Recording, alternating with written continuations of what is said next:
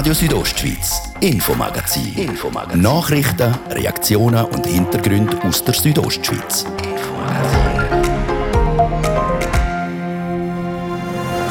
Die Intensivstationen in der Schweiz sie sind rund um die Corona-Diskussion ein wichtiger Richtwert. Nicht nur das Bett, sondern auch das Personal. Wir haben das Glück da auf der Intensivstation, dass unser Team in dem Sinn noch mag. Aber die Belastungssituationen, das ist etwas, was uns äh, täglich beschäftigt. Der Chefarzt der Intensivmedizin im Kantonsspital Graubünden gibt Auskunft über die Situation bei uns. Impfen lassen, ja oder nein? Eine Frage, die viele für sich schon beantwortet haben, einige noch offen lassen haben. Seit gestern ist die Empfehlung für Schwangere angepasst worden. Es geht darum, um die Mutter in der Schwangerschaft, dass sie auch mit guten Kräften die Geburt kann überstehen kann und dass das Kind auch nach der Geburt geschützt ist. Wir haben mit einer Ärztin über die Vor- und Nachteile der Impfung geredet.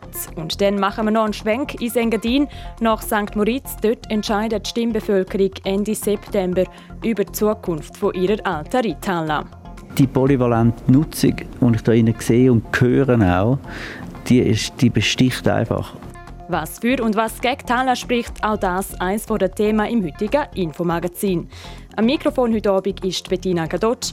Buonasera zusammen.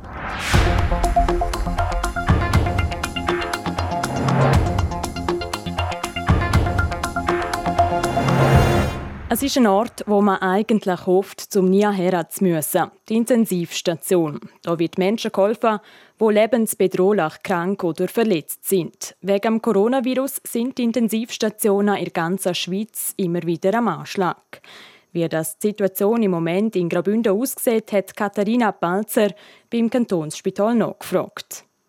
Zehn Bett gibt es auf der Intensivstation am Kantonsspital Graubünden.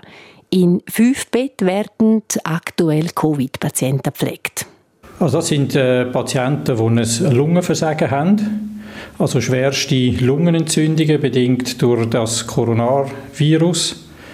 Und die Lunge ist so schwer entzündet, dass sie eigentlich nicht mehr in der Lage ist, Sauerstoff aufzunehmen. Wir reden von einem, von einem Atemversagen. Das ist der Adrian Weckerlin, Chefarzt Intensivmedizin am Kantonsspital Graubünden. 90 Leute zählt das Team von der IPS, das ist die Abkürzung für Intensivstation. Der Pflegeaufwand für Covid-Patienten ist sehr aufwendig. Patienten, die ein Lungenversagen haben, äh, bedingt durch Covid-19, die müssen beatmet werden. Das bedingt auch, dass man einen Beatmungsschlauch einlegen muss, der durchs Maul in die Luftröhre geht. Äh, das kann man sich vielleicht vorstellen, das ist nicht sehr angenehm mit so einem Schlauch im Hals. Und für das braucht es auch Schlafmedikamente. Also wir reden auch von einem künstlichen Koma. Es braucht Schmerzmedikamente. Und es braucht häufig am Anfang insbesondere ein Medikament, wo man eigentlich äh, die Muskeln des Patienten äh, lähmen damit er in dem Sinne die Lunge gar nicht mehr selber bewegt, sondern wirklich das Beatmungsgerät die Funktion von der, von der Atmung respektive von der Beatmung übernimmt. Covid-Kranke auf der IPS die brauchen viel Schmerz- und Schlafmittel. Die sind in der letzten Welle knapp geworden. Da gibt es jetzt aber keinen Engpass mehr, wie der Adrian Weckerlin sagt. Unfall, Hirnschlag, Krankheit. Etwa dreieinhalb Tage liegt ein Patient auf der Intensivstation im Durchschnitt. Nicht so aber bei den Covid-Patienten. Sie brauchen im Durchschnitt zwei Wochen lang die Hilfe vor Intensivstation. Durch diese lange Zeit wird es eng mit den Betten. Aber einfach nur mehr Bett aufstellen, ist eben auch nicht die Lösung. Das Problem, und das ist gesamtschweizerisch eigentlich so, das ist äh, das Personal, wo die Patienten, die in diesen Betten liegen, dann äh, betreuen. Und Intensivmedizin ist eine extrem aufwendige, personalaufwendige Medizin, muss man sagen. Und durch das ist das eigentlich das Nadelöhr, also das Personal, das es braucht zum Betrieb von einem zusätzlichen IPS-Bett. Und dort reden wir von viereinhalb, also statistisch viereinhalb Personen, also Pflegende, die es braucht für den Betrieb von einem intensivmedizinischen Bett. Für jedes neue Bett auf der Intensivstation braucht es also vier bis fünf zusätzliche Pflegefachleute. Und solche Leute zu finden, ist im Moment fast eine aussichtslose Sache. der Markt ist komplett ausgerechnet. Rekrutierung bei pensionierten Intensivpflegerinnen und Pflegern ist auch keine Lösung, denn die Bedienung der technischen Geräte die ist sehr komplex und anspruchsvoll und verändert sich ständig. Seit gut anderthalb Jahren kämpfen Adrian Weckerlin und sein Team jetzt gegen das Coronavirus. Und die lange Zeit intensivst zu arbeiten, das hängt an. Also wir sind äh, sehr, sehr gefordert worden im 2020 das hat sich hineingezogen bis eigentlich im Mai 2021. Dann hat es ein eine Verschnaufpause gegeben. Und jetzt kommt es mir so vor, wie wenn wir eigentlich wieder so ein bisschen in der anspruchsvollen äh, Phase sind. Also es ist eine sehr fordernde Zeit, sehr anstrengende Zeit, auch eine sehr äh, ermüdende Zeit. Äh, wir haben das Glück da auf der Intensivstation, dass unser Team in dem Sinn noch mag. Aber, das muss ich auch sagen, die, die Belastungssituationen, das ist etwas, was uns äh, täglich beschäftigt. Ein Einblick in die Intensivstation am Kantonsspital Graubünden, das durch den Chefarzt Adrian Weckerlin. Stand heute sind 20 Personen im Spital, sechs davon auf der Intensivstation.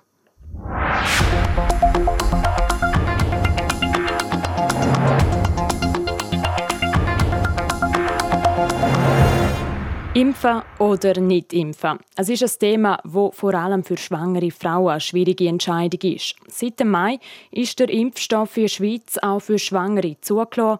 Seit gestern empfiehlt der Bund nebst der Schweizerischen Gesellschaft für Gynäkologie und Geburtshilfe ebenfalls zum sich impfen lassen. Das ab der 12. Schwangerschaftswoche. Nadja Guetsch hat Ladina Christoffel, Chefärztin für Gynäkologie und Geburtshilfe am Spital Oberengadin in Samada, gefragt, wie sie die Impfbereitschaft von ihren Patientinnen erlebt und was das für das ungeborene Kind bedeutet. Wir erleben es wie immer am Anfang noch ein bisschen skeptisch und man schaut ein bisschen zu und holt sich Informationen.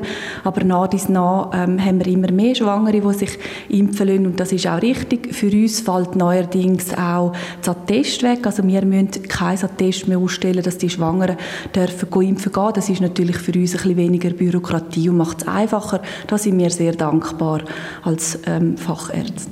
Seit Monaten kann man ja fast sagen, schon fast seit einem Jahr ist eine grosse Unsicherheit Unsicherheit, vor allem eben auch bei schwangeren Frauen. Wie haben Sie das wahrgenommen in Ihrem Praxisalltag auf die Frage, soll ich mich impfen lassen oder nicht? Natürlich sind wir alle froh gewesen, dass wir etwas hatten und auch die Datenlage ist sehr, sehr gut. Also mehrere hunderttausend Frauen weltweit sind geimpft mit dem Impfstoff, somit ist die Datenlage wirklich gut. In der Schweiz haben wir auch die zwei zugelassenen Impfstoffe, sind die mRNA und da möchte ich nochmal darauf hinweisen, das geht nicht in die DNA von Mutter oder Kind. Es geht darum, um die Mutter schützen der Schwangerschaft, dass sie auch mit guten Kräften die Geburt kann überstehen und das Kind auch nach der Geburt geschützt ist ist. Haben Sie auch Vergleich diesbezüglich? Also Frauen, die jetzt eine Corona-Erkrankung hatten während der Schwangerschaft und unter diesen Umständen je nachdem sogar haben müssen gebären ja, wir hatten letztes Jahr mehrere Schwangere, gehabt, wo es noch keinen Impfstoff gegeben hat, die Covid-19 hatten während der Schwangerschaft. Zum Teil harmlose Verläufe, moderate Verläufe, aber auch ganz schlimme Verläufe. Die sind aber ausgeheilt bis zur Geburt. Neuerdings jetzt haben wir natürlich auch Schwangere, die Covid-19 symptomatisch haben während der Geburt. Und da sehen wir einfach, das ist kräfteraubend, die Erkrankung. Und da tendiert man natürlich auch zu einem Kaiserschnitt ähm, als Geburtsmodus. So eine Frau kann zum Teil gar nicht mehr spontan gebären und das würden wir gerne umgehen. Als schwangere Frau, was ist risikoreicher, das Impfen oder die Erkrankung?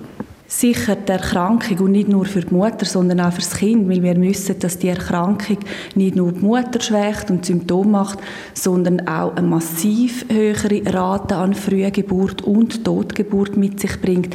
Da reden wir von einem Wert von dreimal höher. Haben Sie vielleicht sogar Zahlen, äh, wenn Sie jetzt so ein auf Ihre Patientinnen schauen, die schwanger sind, wie viele haben sich da schon geimpft? Zahlen haben wir nicht von unserer Praxis, ähm, weil es auch zunehmend ist, lohnt sich das nicht zu erheben. Was ich gesehen habe, ist, die Impfreaktionen, das ist praktisch null. Also klar, man hat vielleicht ein bisschen geröteten Arm, der ein schwer ist.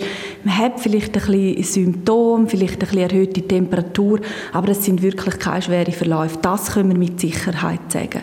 Die Impfbereitschaft nimmt zu, das nehmen wir gerne entgegen und wir hoffen natürlich, dass wir ähm, keine Schwangere alle mehr müssen gebären lassen während einem Covid-19-Infekt. Das sagt Ladina Christoffel, Chefärztin Gynäkologie und Geburtshilfe am Spital Oberengadin in Samada.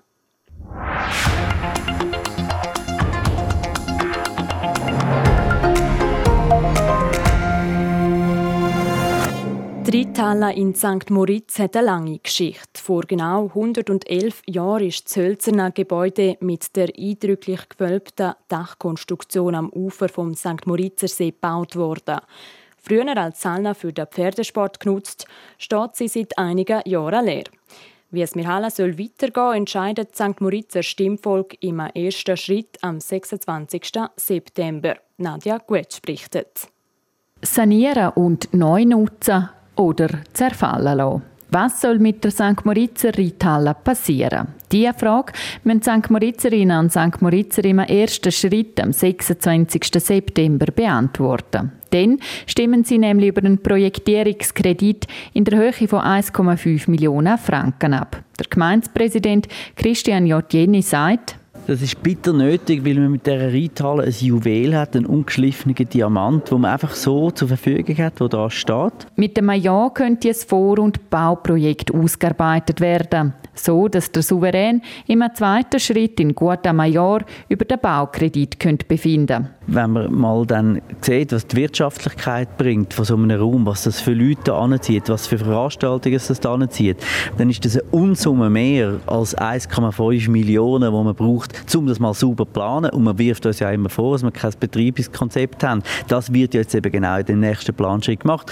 Nachher kann man immer noch darüber diskutieren, ob es der Baukredit das wert ist oder nicht. Es braucht also noch etwas, bis neues Leben in die bröckelnde Substanz von der Reithalle kann einziehen kann. Aber die polyvalente Nutzung, die ich da sehe und höre auch, die, ist, die besticht einfach. Und wir brauchen einen Begegnungsort da oben, dringendst einen öffentlichen Begegnungsort. Und was ist besser, als an einem Scharnier zwischen Samarizdorf und Bad das zu machen? Im Rahmen eines Informationsanlass hat die Gemeinde gestern die Türen der Reithalle geöffnet dass sich Stimmbürgerinnen und Stimmbürger selber ein Bild machen können und sich aus erster Hand informieren lassen. Der Christian J.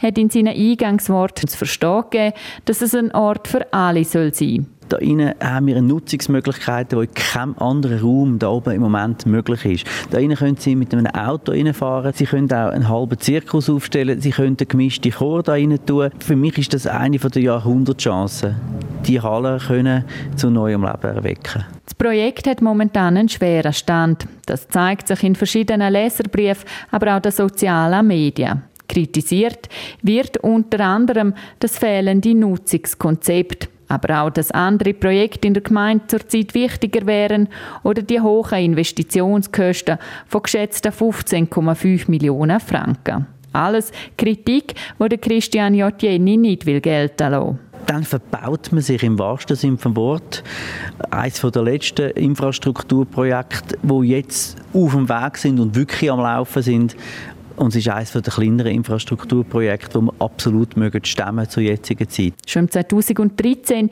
ist über eine umfassende Sanierung von der Reithalle und neue Nutzung diskutiert worden. Damals hat die Halle quasi über Nacht wegen akuter Einsturzgefahr geschlossen werden. Heute, acht Jahre später, steht zum Bausubstanz nicht besser, wie der Claudio Schmid, Chef vom Bauamt St. Moritz, erklärt baulich unterirdisch. Wir haben keine Installationen mehr drin, wir haben keine Nasszellen, wir haben keine Beleuchtungen, die permanent drin sind und wir haben keine Isolation. Aber die Struktur, so wie sie jetzt zusammengebunden ist, hebt und natürlich in der Hoffnung, dass man es einer neuen Nutzung zufügen kann. Wird dem Projektierungskredit nicht zugestimmt, droht am besten Lage am St. Moritzer See der Zerfall der Reithalle. Ein Abriss ist kein Thema, da es sich beim Gebäude um ein geschütztes Denkmal handelt. Nadja Guetsch hat berichtet. Das ist der erste Teil vom Infomagazin. Nach einem kurzen Werbeblock und den Nachrichten geht es bei uns um die Zertifikatpflicht und um die 99%-Initiative. Hey du! Ja, genau, du. Du hörst RSO. Und das ist auch gut so. Wir spielen nicht nur die aktuellste Musik von internationalen und nationalen Künstlern. sondern wir sind auch dabei an der Eröffnung vom brandneuen Stadion vom Hockeyclub Davos. Gewinn exklusive Tickets für das Big Air Festival in Chur oder einen dicken Batzen in der neuen RSO Cash Woche im Herbst. Immer das Wichtigste aus der Region erfahrst du vom Montag bis Freitag im RSO Infomagazin und alles für deinen perfekten Garten hörst im Gartentipp. Hey du! Ja, genau du. Schön können wir dich durch deinen Tag begleiten. RSO, das Radio von hier.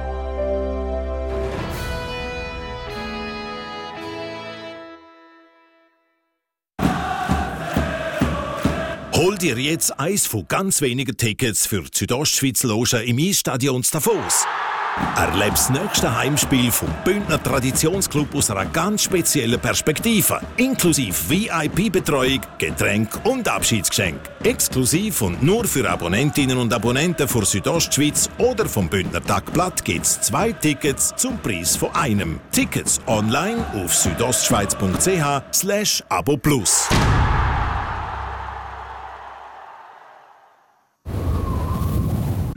Ihr hört euer Radio von hier, Radio Südostschweiz am 2 über halb 6.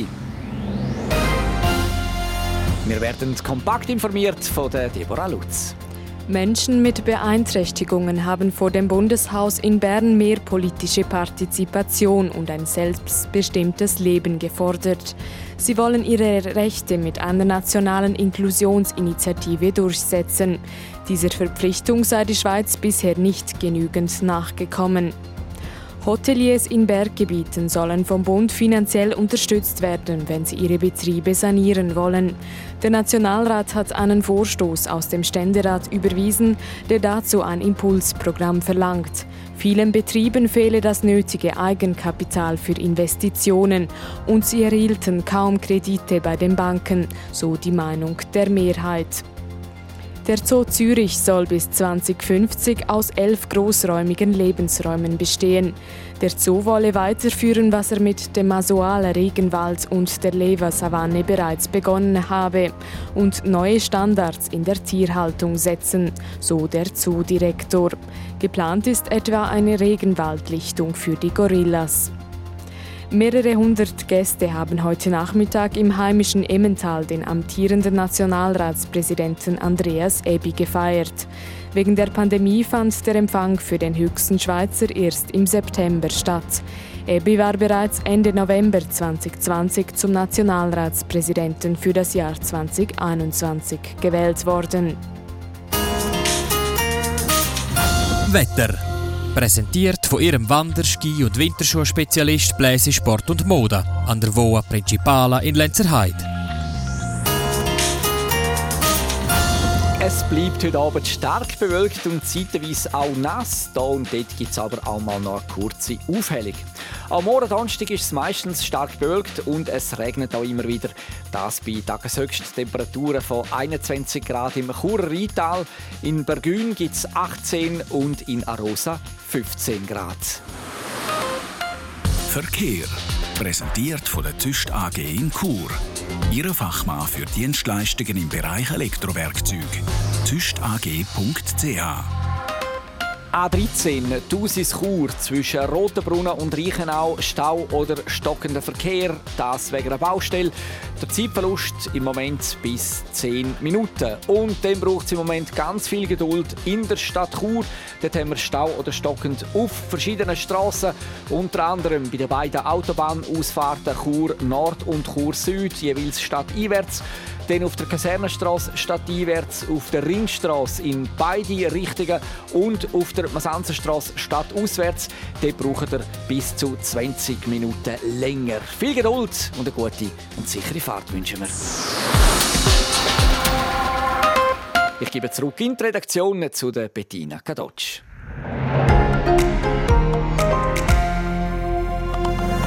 Radio Südostschweiz, Infomagazin. Infomagazin. Nachrichten, Reaktionen und Hintergründe aus der Südostschweiz.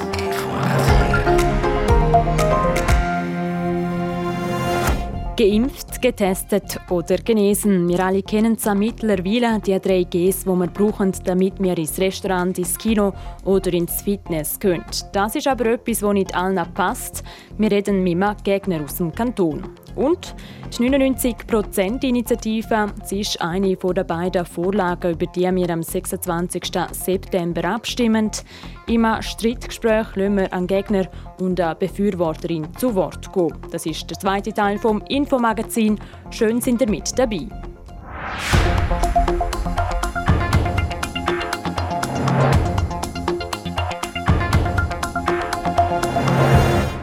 Seit drei Tagen gilt in der Schweiz Zertifikatspflicht. Für die einen ist es das Mittel, um mit der Pandemie einigermaßen normal zu leben. Für die anderen ist es ein Eingriff in die persönliche Freiheit. In der Politik haben mit Ausnahme von der SVP alle Bundesratsparteien die Ausweitung der Zertifikatspflicht unterstützt. Und auch in Graubünden ist es die SVP-Kantonalpartei, wo die Zertifikatspflicht massiv kritisiert. Im Interview mit Martin de Platzes macht der Churer Grossrat und SVP-Fraktionspräsident Jan Koch seinem Ärger Luft. Ja, wir sind überzeugt, dass das zu einer Spaltung der Gesellschaft führt und dass das nichts zur Lösung des Problems eigentlich beiträgt. Und somit haben wir klar uns dort dagegen ausgesprochen. Wir sehen aber auch, gerade Graubünden, wo wieder vorpresst und noch weitergehende Massnahmen will, eine grosse Gefahr für unseren Wintertourismus, wie wir es letztes Jahr eben leider im Herbst auch schon vorausgesagt haben. Das heißt die Gefahr, dass die Nicht-Geimpften diskriminiert werden zugunsten der Geimpften? Genau. Und schlussendlich endet dann das für, den Tourismus, für unseren Tourismus halt wieder wieder dort, dass die vielleicht nicht Geimpften, ob sie das nicht wollen, ob sie das nicht können, aus was für Gründen auch immer, uns eben im Wintertourismus und das Skigebiet fehlen werden. Es gibt Gastronomie, die Hotellerie sagt, sie könnten die aber einer Impfquote von 75 Prozent leben natürlich noch höher damit leben mit der 3G-Regel. Wäre das auch eine Quote, wo Sie einigermaßen zufrieden wären? Ich glaube, wir dürfen uns nicht auf eine fixe Quote festlegen, sondern wir müssen am Schluss einfach schauen, wer will, wer muss sich impfen lassen. Und wenn wir das erreicht haben, ist das eigentlich einmal das Versprechen vom Bund gewesen, dass wir dann anfangen mit den Massnahmen zurückfahren. Leider wird jetzt das nicht eingehalten und das macht die Situation für uns sehr schwierig. Ihr treten jetzt an mit dem Roman Hug für die Bündner Regierung. Jetzt gibt es Beispiel Kanton Bern, Kanton Aargau, Kanton Thurgau, wo Gesundheitsdirektoren aus der SVP sind und halt Politik mitmachen in der Exekutive und damit halt nicht mehr auf der Linie sind von der SVP. Ich glaube, als Exekutivpolitiker hat man halt auch noch ein bisschen einen anderen Hut haben. Man vertritt auch das Gesamtgremium mit der Regierung, wo man dann zum Teil halt sich auch muss am einen oder anderen Entscheid fügen. Aber man kann dort gleich sehr gute Akzente setzen. So der SVP-Fraktionspräsident Jan Koch zum Frust von der Partei über die Zertifikatspflicht.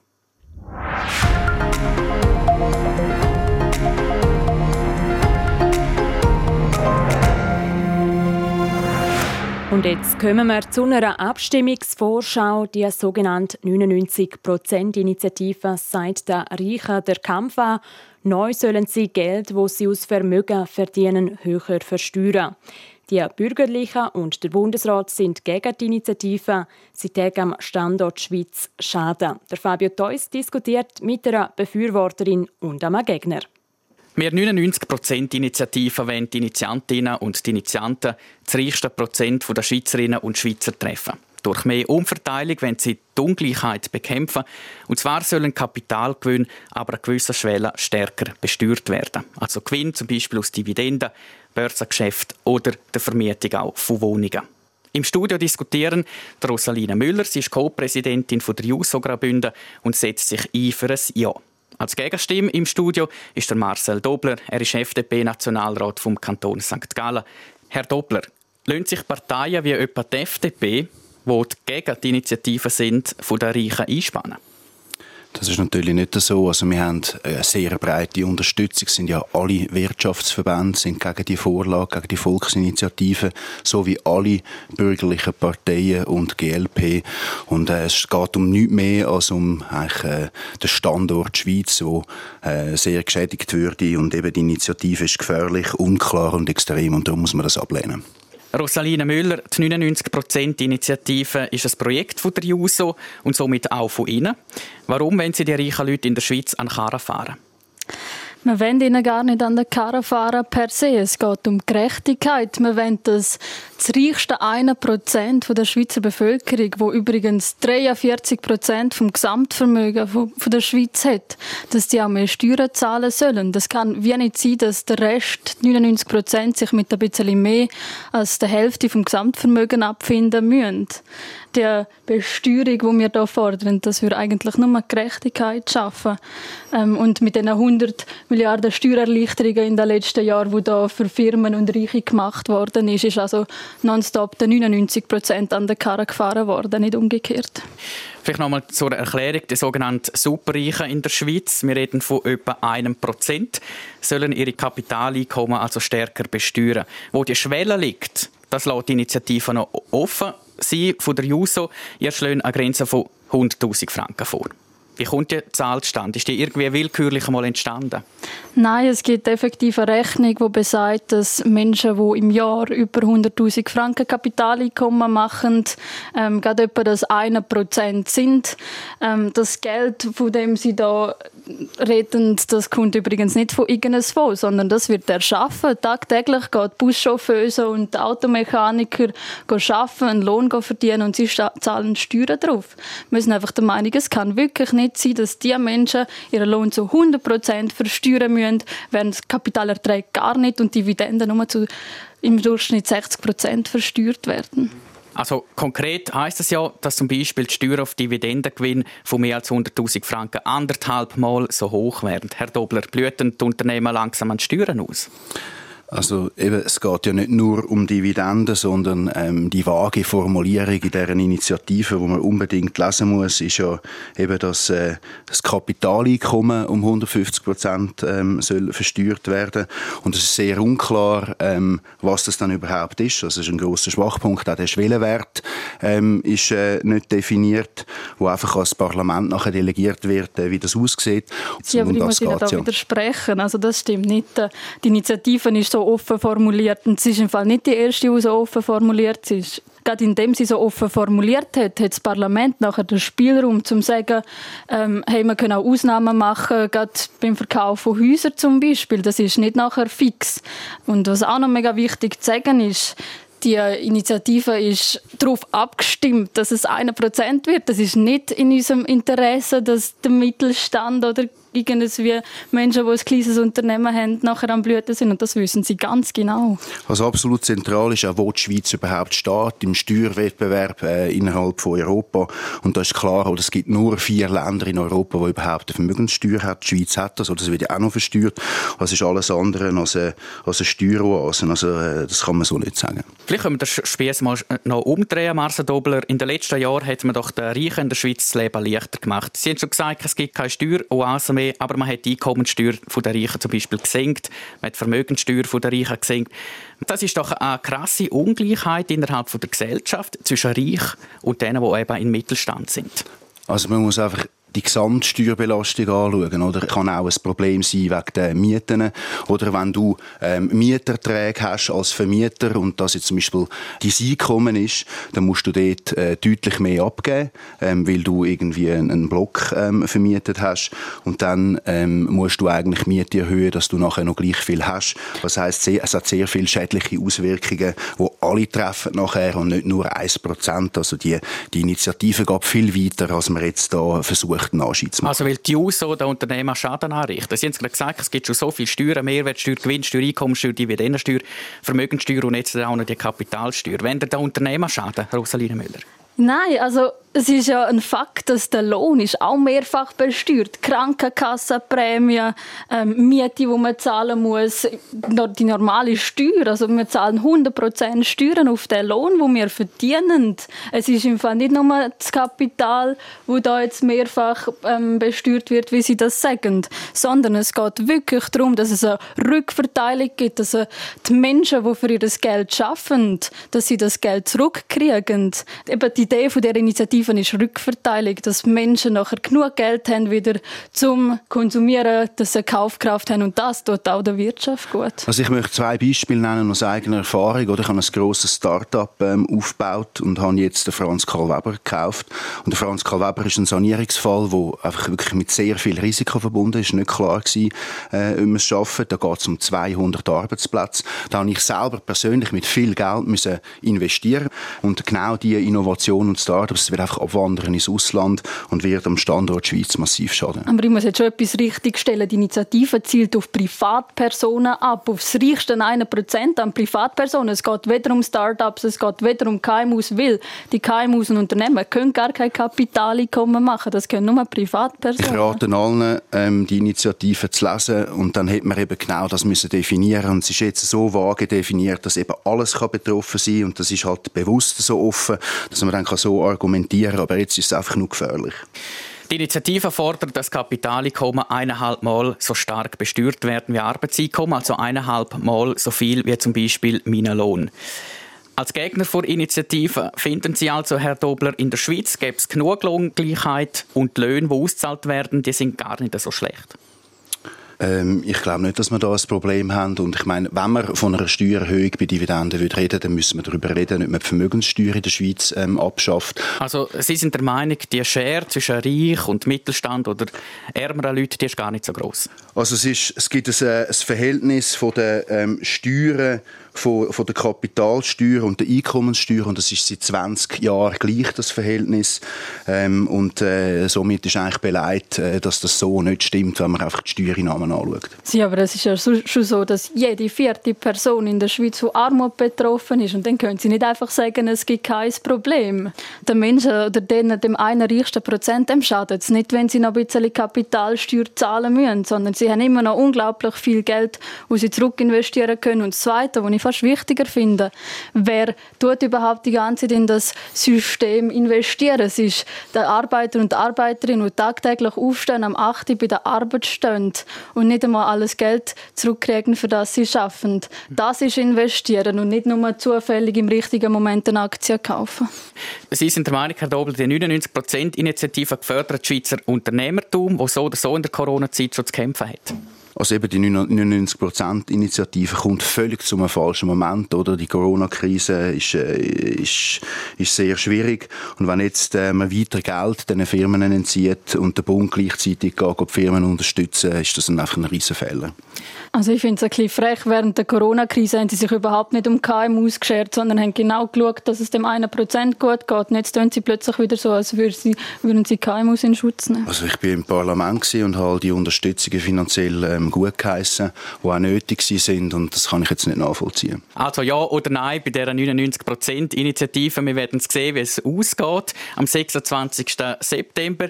Es ist ja so, dass im Moment sind, äh, sind noch unter 50%, was die Umfragen anbelangt, die für die Initiative sind. Darum, Rosalina Müller, ist das Wort am Schluss Ihnen noch, weil die Initiative auch von der JUSO kommt. Wieso sagen Sie, soll man sie auch in die Turnen werfen?